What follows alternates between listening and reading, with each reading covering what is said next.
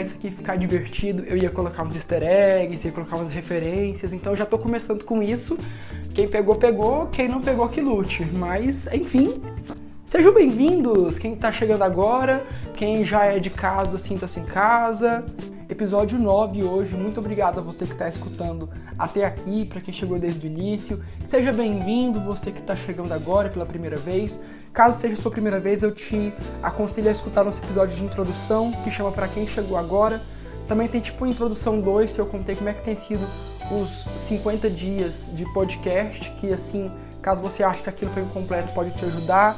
Aqui funciona da seguinte forma: é, para quem não segue no Twitter, nosso Twitter é ConflictoCast. Instagram também é ConflictoCast, mas no Twitter tem uma capa que tem indicadores de classificação para você saber o que, é que você está ah, ouvindo, o que, é que é recomendado para você escutar e também para você caminhar no seu interesse.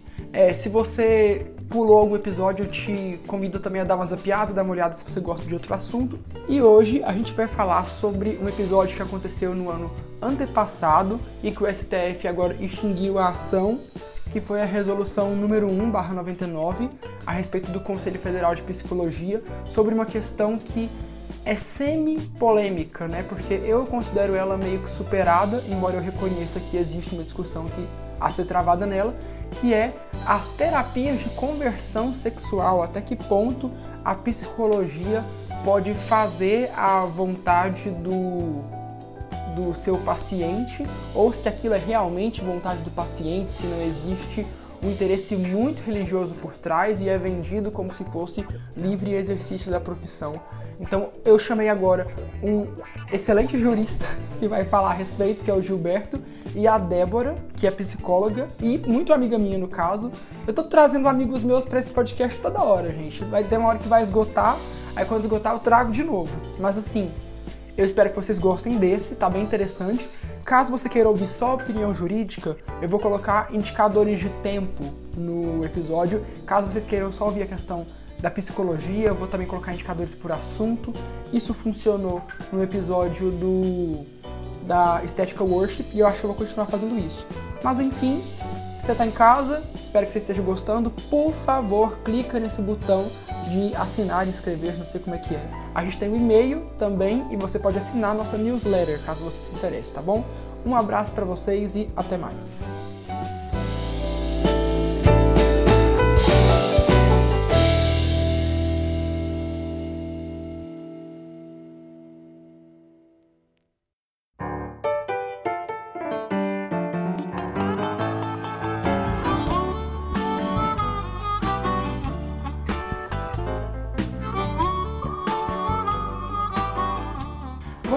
Essa é a parte que a gente traz o convidado da semana.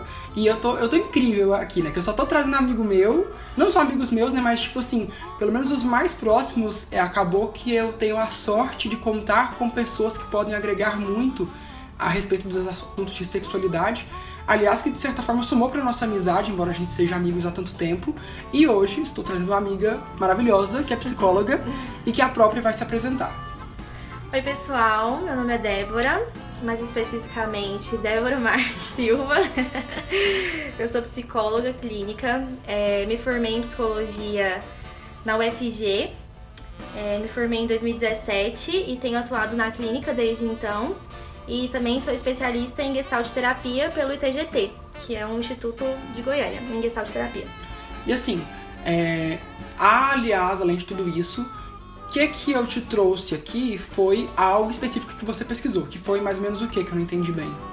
Então, no meu TCC, né, naquele trabalho que a gente faz para concluir a formação, a graduação em psicologia, eu estudei sobre a liminar, tava bem na época, é, a liminar que foi é, feita, né, que foi feita para fazer com que os psicólogos pudessem realizar trabalhos de reorientação sexual. Então, eu peguei essa liminar do juiz e eu analisei as questões de ideologia e do discurso presente nela para entender quais eram qual é o poder, né, envolvido nessa liminar. No sentido que a gente vai falar aqui sobre instaurar a heterossexualidade enquanto norma, né? Então o poder é nesse sentido, a ideologia é nesse sentido. O engraçado de você ter falado sobre esse tema é que na época que você estava defendendo o TCC, eu tava no meio do mestrado e acabou que calhou de que num congresso que eu tava participando, esse tema estava em voga e eu fiz um artigo sobre isso, só que eu fiz ele direcionado para comunicação. Então eu fiz um estudo é, de uma coisa que existe no jornalismo que chama critérios de noticiabilidade. Eu peguei notícias de diferentes veículos de comunicação e eu enquadrei como que eles estavam dando aquela notícia, porque alguns tinham já uma coisa editorial por trás, outras não tinham, tipo, deixavam para o leitor tirar suas próprias conclusões, mas enfim, eu falei um pouco disso e o interessante é que você falou disso também, de tanto que isso foi um buzz na época, né? Que isso ressoa até hoje, porque assim, volta e meia, é, uma galera crente, e olha que a gente é crente também, mas uma galera que a gente não compactua com os pensamentos deles, eles vêm tentando, tipo assim, instrumentalizar a ciência, no caso a psicologia, para algo que, digamos assim, que os favoreça na fé deles. Mas eu queria começar te perguntando a respeito de o que é a reversão sexual e como que você entra em contato com isso na psicologia. Uhum. É, ficou muito famoso mesmo isso nessa época, né? E foi noticiado muito como cura gay. Hum. Inclusive, quem é a favor da cura gay, né, por assim dizer, é, é, contra esse nome. Eles falam assim: ah, o projeto de lei nunca chamou cura gay, ninguém nunca propôs uma cura gay. Mas é porque ficou um nome publicitário mesmo, né? Foi o nome que saiu. Mas então o, não é cura gay, seria uma reorientação sexual, né? É, se a gente pensa em reorientação sexual, a gente está entendendo que re é de retornar, de voltar Sim. a algo, né? Sim. Orientar novamente, né? uhum. Então, orientar no novamente, se a gente pensa que a gente vai orientar novamente, a gente está partindo de um ponto de que existe uma norma, né? Sim. A gente vai voltar para essa linha, voltar para a norma. Então, se a gente quer é, reorientar, a gente já está partindo de um ponto que primeiro, existe uma norma e o que desvia dessa norma é negativo. Sim. Então, ser gay, ser homossexual ou ser qualquer coisa que fuja da heterossexualidade é, é, no, é negativo ou, no mínimo, indesejável, né? uhum. né? É, é, faz a gente querer mudar isso. Sim. Né? Uma coisa que eu acho interessante pensar é que a palavra ex-gay, né, ela forjada dessa forma, ela vem muito de uma cultura evangélica que visualiza a homossexualidade como uma, um malefício trazido espiritualmente. Então existem umas correntes que hoje em dia são minoritárias é, no protestantismo brasileiro do ex-gay. O que, que é o ex-gay? Eu já fui uma vez, eu lembro disso, eu era adolescente, eu fui com minha mãe ainda por cima. Numa, numa igreja de Anápolis, onde teve testemunho do ex-gay e ela quis me levar lá. Não sei se era indireta, mas só sei que eu fui lá. E tipo assim. Eu também tá... já fui numa dessas. É, não, quem, quem não, né, gente? Isso, sem, isso faz parte do mundinho evangélico. Aí tava lá o cara, uma POC já, uma maricona, convertida. Aí ele contando no testemunho, aí aqui eu faço o SIC, né, entre parênteses, de coisas que ele passou e ele fala que ele tava com seios, é, no caso de. que tomou hormônios, que tinha. Como é que chama? Quando coloca peito? Silicone? Que tinha, que tinha silicone. Aí ele fala que, tipo assim, diante do relato dele, que ele se batizou, que ele desceu as águas e quando ele voltou, que os seios haviam sumido. Entre outras coisas, né? É, é, é, eu, tipo assim, eu não quero parecer o crente cético, mas eu tenho que ser um pouco, porque isso é muito melodramático, gente. Porque assim, Deus tira seus peitos, mas não tira seu, seu, seu jeito de POC, né? Então, tipo assim, eu, eu tô querendo colocar. A gente tem que fazer piada porque assim. O ex-gay, ele é um termo que é espiritualizado. Então é ex-gay por quê? Porque era um demônio e o demônio foi exorcizado, foi expulso. Então eu voltei à minha forma original, que seria a heterossexualidade. Uhum. Como se isso fosse possível, né? É. Como se fosse possível essa essa mudança de orientação sexual dessa forma, né? Uhum. Porque a gente não fala. Uma pessoa que se descobre gay, né? Que se assume gay depois de um tempo, né? Ela não é um ex-hétero, uhum. né? Então por que, que teria um ex-gay? Exato. Né? Então a gente já tem que começar a pensar daí. Sim. Né? E pensando na, na questão da, da psicologia, é, é, a homossexualidade, né, ela já foi vista como uma doença, como uma patologia, e isso não é mais realidade, né? Então, desde 1990, na verdade, desde antes, vem saindo de alguns dos livros de transtorno, né? Tem o CID-10, tem o DSM, que são esses livros, né? Esses manuais que tem lá as doenças, os transtornos mentais e comportamentais. Então, é, em 1990 foi a última, o último registro que tinha disso como patologia, acabou em 90. Uhum. Então a gente precisa entender que não é uma doença. Então, se não é uma doença, por que, que a gente ainda tá tentando consertar? Né? Até na verdade, até questões que são doenças, assim, que são transtornos, a gente não, não quer consertar, a gente já partiu de um ponto que é adaptar, muitas vezes, né? Então, por que, que a gente tá tentando mudar a sexualidade das pessoas, sendo que nem é uma coisa que é disfuncional? Uhum. Pra começo de conversa, a pessoa vive tranquilamente bem, trabalha, tem família, tem relações e isso não, ela não causa perdas, entende? Uhum, sim. Então pensar também nos transtornos é pensar em algo que causa perdas. Ok, ser gay causa perdas? Sim. É aí que a gente tem que pensar socialmente. Então não é da pessoa, não é porque aquilo tá dentro dela e ela, ela tem essas perdas. Socialmente ela tem perdas, né? Então a gente tem que pensar na sociedade e não nesse indivíduo. Né? Pensar no preconceito que existe e não tentar consertar ele, né? Tentar consertar o preconceito que a gente tem em relação a essas pessoas. Bom, eu acredito então que você, como psicólogo e como, é, no caso, acadêmica que estudou isso por um tempo, você deve ter entrado em contato com tentativas ou é, esforços por parte de algum grupo religioso que tentaram usar de leis e do poder estatal para que a crença religiosa ganhasse espaço, né? Uhum. Você chegou a entrar em contato com quais tipos de coisas, por exemplo? Então, o que eu analisei até no meu, meu trabalho, né, foi a liminar feita pelo juiz Valdemar Campos, deixa eu só checar o nome dele aqui. É Valdemar Cláudio de Carvalho. Eu confundi com Campos porque o João Campos, né, deputado, Sim. também já propôs isso uma vez. Também uma estrelinha nossa, né? Isso, Amamos. exatamente, um cristal.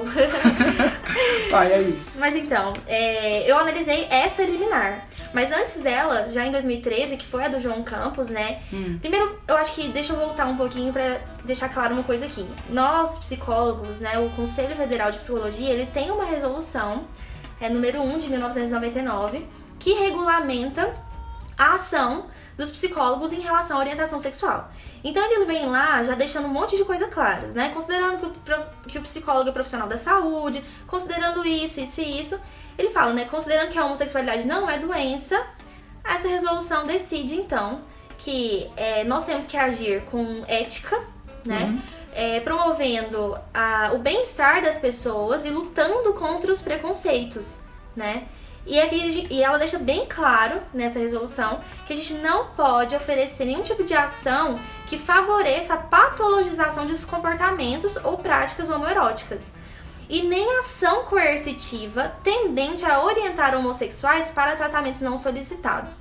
Então a gente não pode nem é, falar que essa pessoa tem uma doença, patologizar, nem agir coerci- coercitivamente para mudar essas pessoas. Sim. E isso é complicado, porque aí as pessoas podem falar assim, mas é aquele que quer. Mas Uhum. é aquele que, que procura, porque tem mesmo. O sofrimento é tão grande que essa pessoa só não quer sofrer. Porque tem gente que fala, o homossexual acho que é egodistônico, algo assim, né? Uhum. É, se enxerga enquanto condição homossexual, mas que ele não quer, que ele não aceita isso pra si. Uhum. Sim. E a gente meio que sabe por quê, né? Que ele não aceita isso pra si. Claro, é- isso é imposto, né? É, Ninguém quer é, ser algo que te faz sofrer, Uhum. né? Mas é o outro que me faz sofrer. E eu quero me livrar daquilo que o outro me faz sofrer. O outro me faz me sentir errado, né? É, enfim, então, e aí tem um parágrafo único que fala, né? Bem claro, os psicólogos não colaborarão com eventos e serviços que propõem um tratamento e cura das homossexualidades. Então tá muito claro. É, e nessa. Então teve em 2013 projetos de leis, né? Mas em 2017 foi uma liminar. Então foram tentativas de todos os lados e de diferentes formas, né? Projeto de lei, liminar.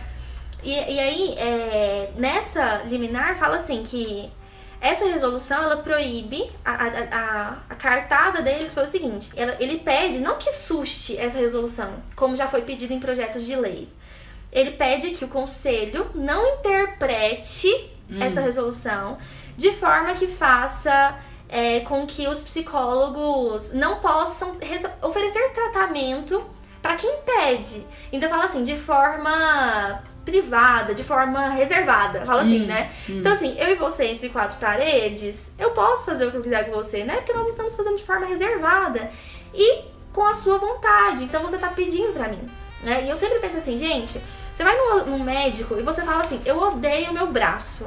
Por favor, ampute o meu braço. Eu odeio meu braço, eu não quero meu braço, meu braço é gordo, é feio, é manchado. O médico não vai lá e amputa só porque você quer. Ele tem uma ética a seguir. Existem coisas maiores. Ele Sim. não é seu cliente, ele não é seu contratado só porque você vai pagar para ele. Da mesma forma, o psicólogo, a gente tem uma ética maior a seguir. E principalmente porque tratamentos de, de conversão sexual, existem vários artigos que provam que eles não têm efeito. Não funciona. Funciona por algum momento, é, é óbvio, e depois volta, porque a sexualidade não é um comportamento que você muda igual parar de fumar, uhum. né? É, é algo que constitui a sua identidade, acima de tudo, né? Sim. A sexualidade, ela é. Né? Ela só está, simplesmente. Ela se impõe, né? A gente tá falando de desejo, a gente tá falando de, de relação, de forma de estar no mundo. É muito maior do que... Ah, beijar alguém, transar com alguém, é muito maior do que esse comportamento. É como você vê o outro, é como você se vê, é Sim. como você se se realmente se apresenta no mundo, né? Mas... Que eu pesquisei também na época que eu fiz o meu artigo a respeito disso também, eu dei, uma, dei uma olhada no Lattes do juiz. Falei, uhum. quem ele é? Uhum. Batata. Ele fez seminário, esse cara. Ele fez seminário católico. Onde que entra a neutralidade jurídica nessa questão? Porque é claro que ele colocou um pouco de si na hora de oh. outorgar isso. Sim. Ele colocou um pouco de si na hora de autorizar essa lei. Tem isso. Só que, tipo assim, até que ponto isso é saudável? E até que ponto você vai de encontro às questões laicas do Estado? Nesse momento da conversa, a gente vai pausá-la um pouco e passar para o Gilberto, que é jurista, é doutorando agora, vai começar agora o doutorado na Unicinos em Direito, e ele vai nos explicar um pouco sobre o que aconteceu juridicamente aqui é, e qual que deveria ser, diante do nosso próprio ordenamento legal, a posição de um jurista na hora de julgar o distanciamento que ele tem que fazer das suas crenças pessoais, enfim. Fiquem agora com ele. Olá, Thales. Olá, Débora. Olá, ouvintes. Muito, muito obrigado pelo convite para estar tá falando aqui no teu podcast. É, começando então com uma, com uma breve apresentação.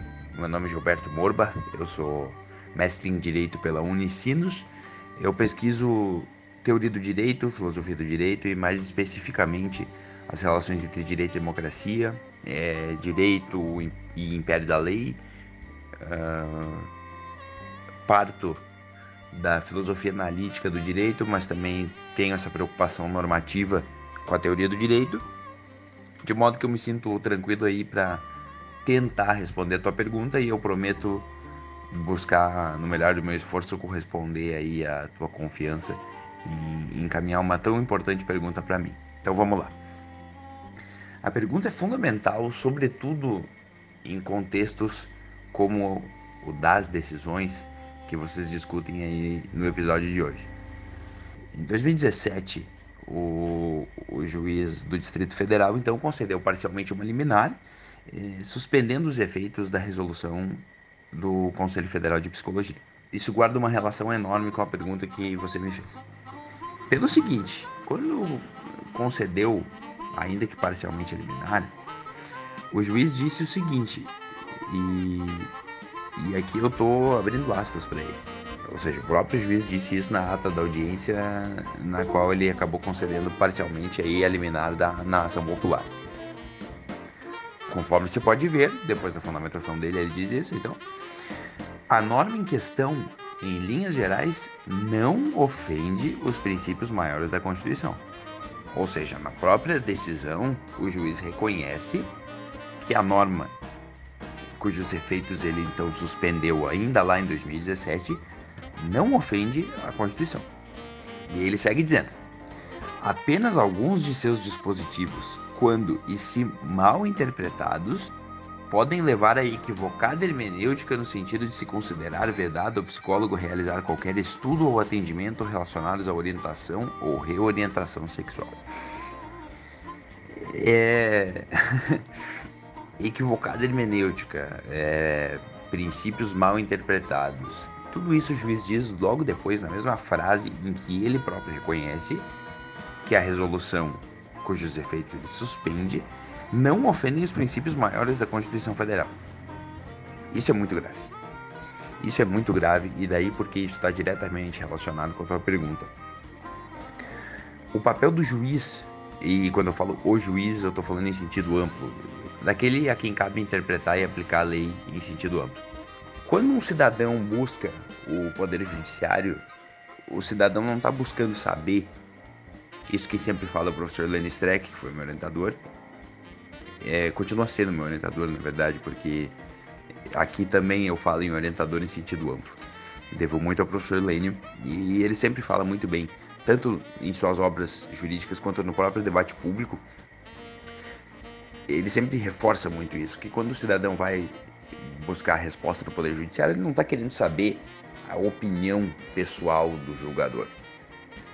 O juiz não fala enquanto juiz pessoa física, o juiz fala enquanto instituição. E ali o caso é muito fácil, ele se revela muito fácil quando o juiz diz que o objeto da liminar não ofende a Constituição Federal. Ponto. Então, assim, eu não preciso nem entrar no mérito do que cabia a ele fazer em controle de constitucionalidade, nenhuma questão mais complexa da dogmática jurídica que é aplicável. E quem responde o motivo disso é o próprio juiz ao dizer que a resolução não ofende os princípios da Constituição Federal. Então é isso. O juiz derruba uma norma dizendo que a má interpretação dela pode ser inconstitucional. Agora, quem determina a correta interpretação, e isso de correta interpretação é um negócio que foi ultrapassado há muito tempo no âmbito hermenêutico aí, sobretudo na, no direito. Mas enfim, isso também é outra questão que é desnecessário entrar até, até por isso, sim. É, quando o próprio juiz reconhece que, que a norma não, não contraria a Constituição Federal, não é a ele que cabe dizer qual é a interpretação correta dessa norma. O juiz não pode fazer um raciocínio dos fins de uma resolução de um conselho federal de uma área da qual ele entende muito menos do que os profissionais que elaboraram aquela resolução. E ainda que ele entendesse muito, ainda que ele tivesse uma formação anterior em psicologia, o que eu duvido, ali ele é juiz. E aí eu volto ao meu ponto. Ele não está ali para dar a opinião pessoal dele, para substituir o juízo jurídico pelos seus próprios juízos morais. E isso aqui, um breve parênteses, é, eu falo também enquanto cristão, é, isso não é nenhum tipo de relativismo. Eu acredito em respostas corretas em moralidade. O ponto é que o juiz, ainda que ele decida acreditando fundamentalmente que aquela seja a resposta moral correta, ele não tem nenhuma epistemologia para demonstrar a correção dessa resposta. E é por isso que ele não pode oferecer ela em juízo. A resposta em direito deve ser a resposta jurídica. É óbvio que as relações entre direito e moral são algo muito mais complexo do que uma simples separação, como se nós pudéssemos traçar uma linha entre as duas esferas. Isso é evidente e nem é necessário disputar, duvidar disso. Ponto, porém, e aí eu volto porque isso não pode ser perdido de vista. O caso ali é muito simples quando nós vemos que o próprio juiz afasta qualquer possibilidade de inconstitucionalidade nessa resolução. E aí eu vou mais além. Não só a resolução não é inconstitucional, como o próprio juiz disse, o que se deve sempre ter em mente é que o direito não é só um conjunto de normas. Todo o sistema jurídico e tudo aquilo que faz parte desse mesmo universo não é isolado. Então, assim, existe a Constituição, existem as leis originárias, existem as portarias, existe tudo isso. Só que o ponto é que esse todo constitui um corpo a ser interpretado de forma coerente por aqueles que, de novo, devem interpretar e aplicar a lei. E isso é de responsabilidade de todos aqueles que compõem esse sistema jurídico. Seja o juiz, sejam até os legisladores que vão criar novas leis que vão entrar nesse todo a ser interpretado de forma coerente e íntegra. E a resolução do Conselho Federal, então, não só é, não é inconstitucional, como ela vai ao encontro já de uma série de precedentes do Supremo Tribunal Federal, ela vai ao encontro de toda a principiologia constitucional que vem sendo reafirmada desde 1988. Então, o ponto fundamental, a resposta fundamental que tem a ver com o caso, porque o caso tem a ver com a pergunta mais ampla que você me faz, que é fundamental, é A resposta em direito deve ser a resposta jurídica.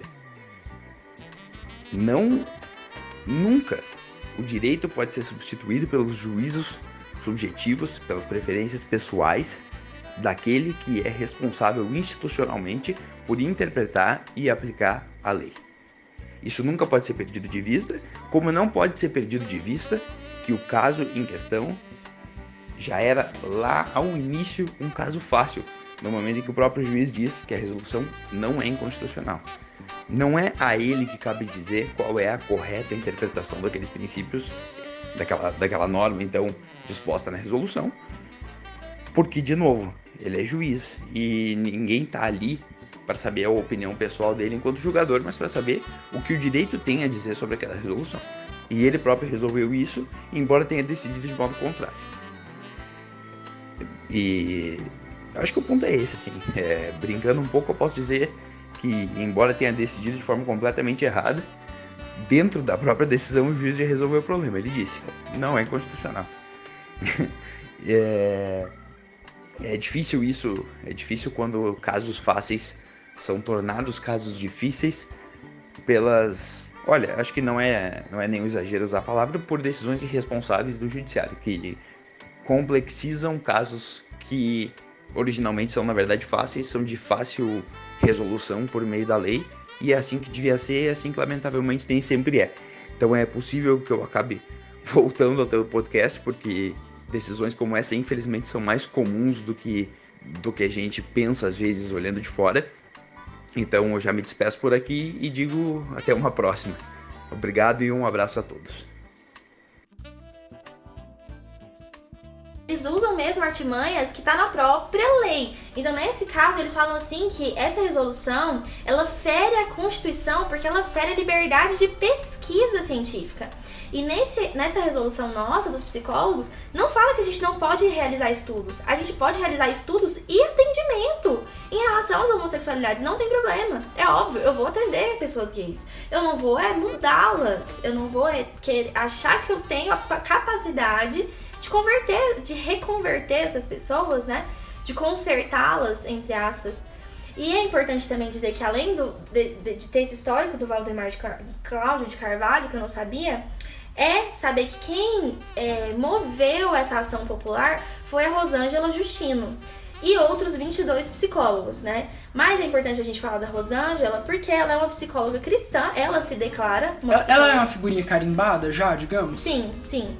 Ela se define como uma psicóloga cristã, ela tem essa bandeira, eu acredito, de, é, de, de ajudar pessoas entre aspas, a aliviar o sofrimento, como ela fala, de homossexuais. Uhum. E ela acredita que a homossexualidade é um distúrbio provocado por abusos e traumas sofridos na infância. E ela, numa entrevista para a Folha de São Paulo, ela falou que é mesmo uma doença e que eles estão querendo implantar essa doença na sociedade, né? Que há um grupo com finalidades políticas e econômicas que quer estabelecer a liberação sexual, inclusive o abuso sexual de criança, Hum? E esse é um movimento que persegue a ela e que tem feito alianças com o Conselho de Psicologia para implantar a ditadura gay. Eu tenho que dizer, eu, eu amo esse termo, ditadura gay. Tá implantar a ditadura gay? tá a implantar a ditadura gay, né? Gente, tem, co tem coisas que, tipo assim, que eu acho que quando a pessoa fala, ela automaticamente perde a moral na minha cabeça. Eu tava conversando com você, eu vou até repetir para isso ficar gravado, que ela fala um movimento, existe um movimento, ou seja, ela cria um ideário conspiratório uhum. que existe todo um que grupo persegue a ela. que é como se ela não fizesse parte de um grupo e o outro e o qual o grupo contrário, vamos expor assim, pode perfeitamente ler que ela também está tentando persegui-los. Ou seja, eu, eu detesto quando a pessoa não se coloca em pé de igualdade ou então que ela constrói uma realidade na mente dela que não é a real, né? Tipo assim, ela constrói o um mundinho dela e o resto é o que? A armadilha do inimigo. Uhum. São os principados e potestades. Ela que é o lírio dos vales. Exatamente. E é, é tão interessante, né? Ditadura gay. Ditadura gay, né? Pensar sobre isso, porque o que, que na verdade é imposto, né? O que é imposto é a heterossexualidade. A gente já pressupõe que aquela criança ela vai ser heterossexual e que se ela não for, ela é a exceção. A gente não, não parte. É, a gente não fala assim, ah, existem dois caminhos, existem duas opções. Não. É, ela vai ser heterossexual com certeza. E se ela não for, ela tá realmente indo para um lado desvia, desviante, né? Ela, ela é uma desviada, né? E pensando na igreja, ela é uma desviada mesmo. Sim. Então, assim, a gente tendo falado a respeito disso tudo, eu queria ouvir você pra gente fazer um fechamento de como, enquanto protestante e psicóloga, como você acha que tem que ser o proceder de quem é evangélico e está escolhendo ou escolheu a psicologia como ramo de atuação. Como você acha que tem que ser essas pessoas no mercado? Uhum. É, isso é, é interessante a gente pensar que a gente coloca a homossexualidade como um pecado mais grave do que todos os outros. Eu amo uma fala, eu amo o pessoal que faz assim, ó. É, vê se é a fala mais crente possível. Eu amo os homossexuais, assim como eu amo os estupradores, os drogados e as prostitutas. É, todo Ou seja, mundo- você coloca num grupo de risco, né? Sim, tá todo mundo no mesmo balaio, né? Fazendo as mesmas coisas abomináveis. Quando né? na verdade o LGBT, você que tá me ouvindo, é, talvez você não veja dessa forma, mas um dia você verá. Quando você tá numa classe de adolescentes, nos Ovelhinhas de Jesus, lá tem criança LGBT e adolescente LGBT sim, só que eles não se entenderam assim um dia, porém eles vão entender, tá bom? Então para de colocar o LGBT num- numa classe de risco, quando na verdade ele tá dentro da sua igreja e tá crescendo, e tá servindo, e tá em ministérios, e tá amando Jesus, e tá orando. Tipo assim, para de colocá-lo num- numa, numa marginalização, vamos colocar assim, né? Exatamente, ele é totalmente marginalizado desde pequeno. Mas enfim, eu te cortei lindamente, né? Porém, voltando, Não, mas como é. que você vê essa parte da profissão? Então, para começo de conversa, eu acho importante dizer que psicólogo não muda ninguém. A gente não tem interesse em mudar qualquer pessoa que seja, qualquer comportamento que seja. A gente tá ali pra, pra acolher, antes de tudo, pra ouvir é, e pra ajudar essa pessoa a ela chegar onde ela quer. Né? Então, mesmo se chegar, pelo menos a, a- a linha que eu trabalho e tal, é, é, mesmo que chegue alguém que queira deixar de ser homossexual, eu vou trabalhar com essa pessoa nessa linha. Em que sentido? O que, que te faz querer te deixar de ser homossexual? Eu não vou falar pra ela, não, não deixe, não deixe, tá errado. Eu vou trabalhar junto com ela. O que que te faz querer de deixar, deixar de ser homossexual? E ela pode chegar num lugar que fala assim, nossa, o que me faz querer deixar de ser homossexual não sou eu. É o meu pai que fala que é errado, é o pessoal que me olha torto. Ou seja, essa necessidade não é minha de verdade. Ela, ela é minha porque ela vem do outro que me faz me sentir mal. E, quando a, e a gente pensa né, que quando a pessoa chega nesse lugar que ela fala, opa, não é o que eu quero, é o que o outro quer, é quando ela abre mão dessa necessidade. E disso eu tô falando de qualquer coisa. Chega uma pessoa que é gordinha e fala, eu quero emagrecer, eu quero emagrecer, eu quero emagrecer. Se essa necessidade não for dela, se ela tá bem com o corpo dela sendo gordinho, e se essa necessidade é do outro, é do olhar do outro, é do bullying que ela sofre, é, a gente trabalha para essa pessoa é, ter suporte de bancar quem ela é. Ok, vai ser difícil ser gordo, vai ser difícil ser gay, mas eu não quero mudar por mim. Então eu vou enfrentar o olhar, eu vou enfrentar as consequências, entende? Sim. Então é bancar quem se é. A gente vai nesse, nesse, nessa linha. É aceitar quem se é, né? E, e se essa pessoa quer mudar, é, aí é um trabalho que, ela, que a gente vai ajudar essa pessoa junto. A gente vai na linha dessa pessoa. A gente não impõe nada, a gente não dá dica, a gente não dá conselho. São tudo reflexões que essa pessoa chega no lugar dela. Esse lugar que é ela que vai escolher. E pode ter pessoa que vai falar assim: olha, eu quero deixar mesmo de ser gay, porque eu sofro muito. Então, talvez eu não vou deixar de ter desejo, mas eu posso não, não namorar. Então ela vai, ela vai ficar com essa escolha. E eu, como psicóloga, eu vou aceitar. Eu não vou impor nem que ela, não, você tem que namorar sim, você tem que viver sim. Não, essa é a sua escolha. A sua escolha é abdicar de, de viver pra não ter que sofrer as consequências. Ok, pega a sua escolha, siga com ela, consciente do que você tá decidindo. Decidindo viver, você pode sofrer preconceito na rua. Decidindo abrir mão de viver, você talvez não só, talvez não sofra preconceito, mas você vai abrir mão de ter uma relação, de ser, de ser amado romanticamente, enfim. Entende o que eu tô querendo dizer? Então a Sim. gente vai respeitar a escolha desse paciente, contanto que a gente que ele faça essa escolha com consciência. Sim. Nosso objetivo é que essa pessoa tenha consciência do que ela tá escolhendo. Seja lá o que for essa escolha. Não sei se ficou claro. Não, ficou mega claro, porque no fim das contas, tipo assim, a pessoa. É, eu quero que ela seja. Como é que eu coloco isso em palavras melhor do que você? Vai ser difícil. Mas eu quero que a pessoa seja quem ela quer ser e o meu caminho não é construir o caminho pra ela, mas é ajudar a esclarecer pra que ela construa o caminho pra si própria. Exatamente. Seja lá qual caminho for. Então, se chega uma pessoa que é drogada, Quer deixar de usar. Não quer deixar de usar droga? Beleza. Sim. Quem sou eu pra dizer que você vai deixar, entende? Sim, e eu sou muito disso porque a fé como imposição, isso é ser contrário à própria proposta, porque a fé é uma escolha que vem de mim. Uhum. Né? Então, se eu tô tentando usar de, de estratégias para que isso seja alcançado, eu tô produzindo justamente o contrário. E se eu for pensar numa questão de testemunho, cara, evangélico só é visto como escória em determinados pontos da sociedade porque eles não param de construir isso. Uhum. Porque as pessoas tomam asco de atitudes como essa. Exatamente. Né? O que é ser crente? Crente é ser o psicólogo que cura gay. Uhum. E aliás, isso tem uma gama de psicólogos que, tipo, são evangélicos, protestantes, que são muito contra isso e acaba que eles pagam um pato. Né? Ah, porque, o porque o estereótipo vem, Uhum, né? uhum. O estereótipo negativo vem e, tipo assim, talvez isso seja importante a gente elucidar, que se você é psicólogo e cristão, não vou dizer que você tem obrigação, mas seria muito interessante que você levantasse sua voz a respeito para mostrar que você tá do lado consciente da história. Sim. né? E eu, eu penso muito assim que as pessoas pensam, nossa, se eu falei pra essa pessoa ser quem ela quer que ela seja, é responsabilidade minha. Estou compactuando com o pecado dela. Não, nós somos adultos, né? Cada um faz o que quer. Eu fiquei, quando você foi falando, eu fiquei lembrando muito aqui de Jesus quando ele encontra a prostituta lá, ou a adúltera. Eu não vou saber exatamente. Tem, tem dois casos. Sei, mas ele fala assim, ó, vai, não peques mais.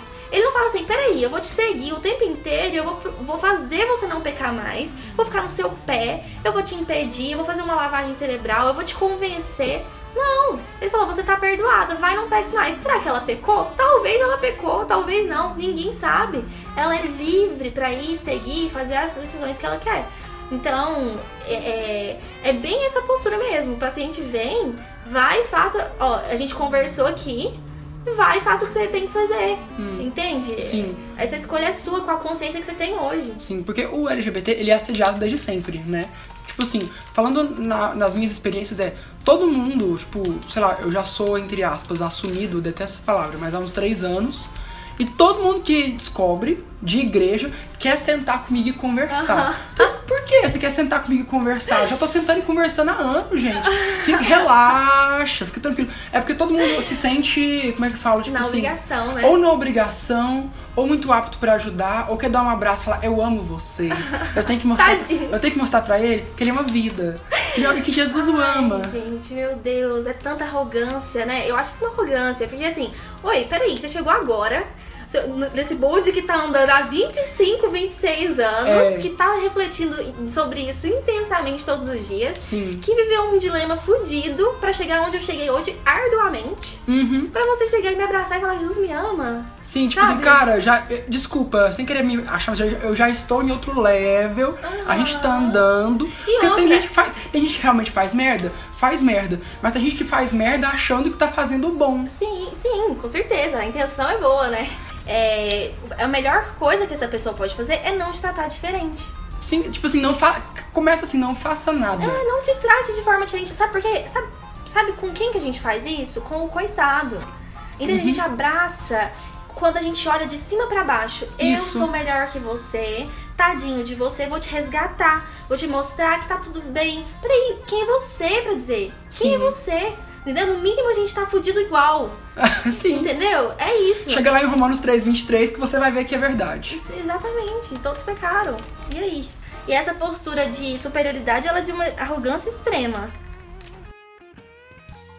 Bom, agora que a gente já conversou, que ficou muito claro, e eu já queria te agradecer demais pela presença, por ter aceitado entrar nessa.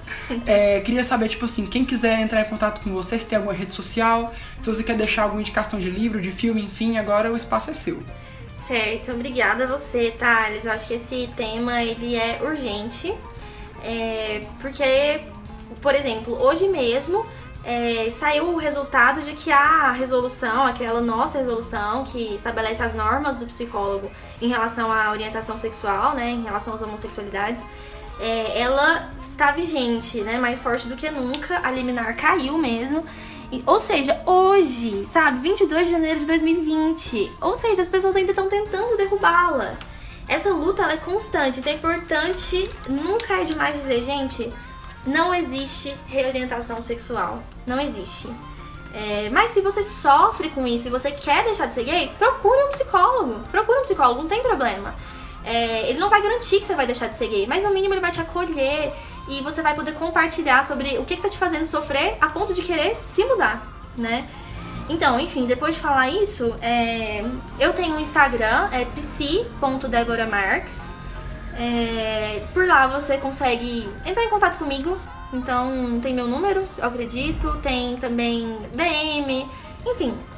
É, eu tento alimentar o Instagram o máximo que eu posso, mas confesso que nem sempre é tão com tanta frequência.